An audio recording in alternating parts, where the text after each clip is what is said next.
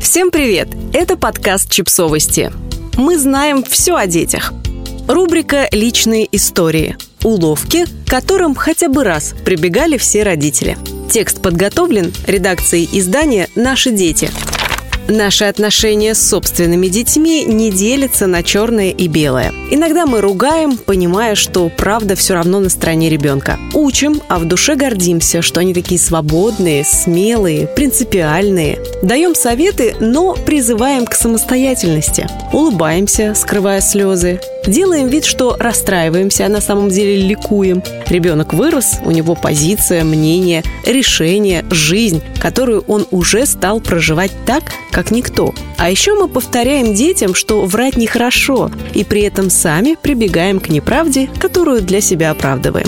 Потому что часто именно ложь во спасение помогает избежать ссоры и выкрутиться в ситуациях, когда мы, такие все из себя взрослые и умные, оказываемся совершенно беспомощными. Ниже приведены уловки, которым хотя бы раз прибегали родители, которые... Первое. Прятали одежду и вместе с ребенком ее искали. «Мама, ты не знаешь, куда делась моя кожаная юбка с заклепками? Ты имеешь в виду ту с пятнами краски на попе?» «Ага. Странно. Вроде буквально вчера ее видела». Второе.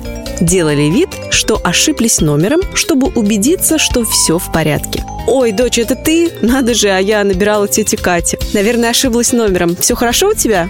«Да, а у тебя?» «На даче прекрасно. Зря ты не поехала». Третье. Вслух говорили одно, а шепотом другое. Парикмахер. Так насколько короче волосы ты бы хотела? Дочь. Можно максимально коротко? Мама шепотом парикмахеру, пока дочь отвлеклась на телефон. Просто сделайте аккуратнее и немножко подровняйте. Четвертое. Хвалили, чтобы не отбить охоту. Слушай, ну я сразу узнала папу на портрете, который ты нарисовал. Что, это никакой не папа? Это Хемингуэй? Да, еще раз посмотрю. Ну точно, похож. Может, тебе в художку поступить?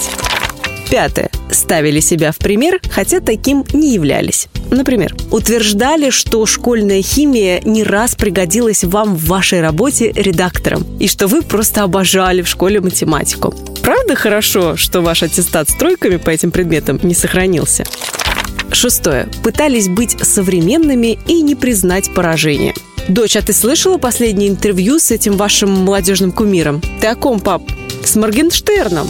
Занятный персонаж. Ужас, пап. Только не говори, что он тебе нравится. Ни один нормальный человек не смог бы дослушать с ним интервью до конца. Седьмое. Критиковали, гордясь. Например, когда учительница возмущалась, что у вашей дочери всегда на все свое мнение, она спорит со взрослыми, вы просили дочь, пожалуйста, относись к старшим с уважением, но в душе аплодировали ей за смелость и позицию.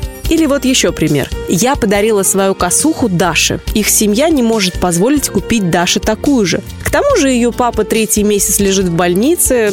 Захотела хоть как-то ее развеселить, говорит вам дочь, и вы в ответ назидательно. Впредь давай, пожалуйста, ты будешь обсуждать с родителями желание сделать кому-то такой дорогой подарок. А сами думаете, повезло не только Даше с подругой, но и вам с дочкой. Подписывайтесь на подкаст, ставьте лайки и оставляйте комментарии. Ссылки на источники в описании к подкасту. До встречи!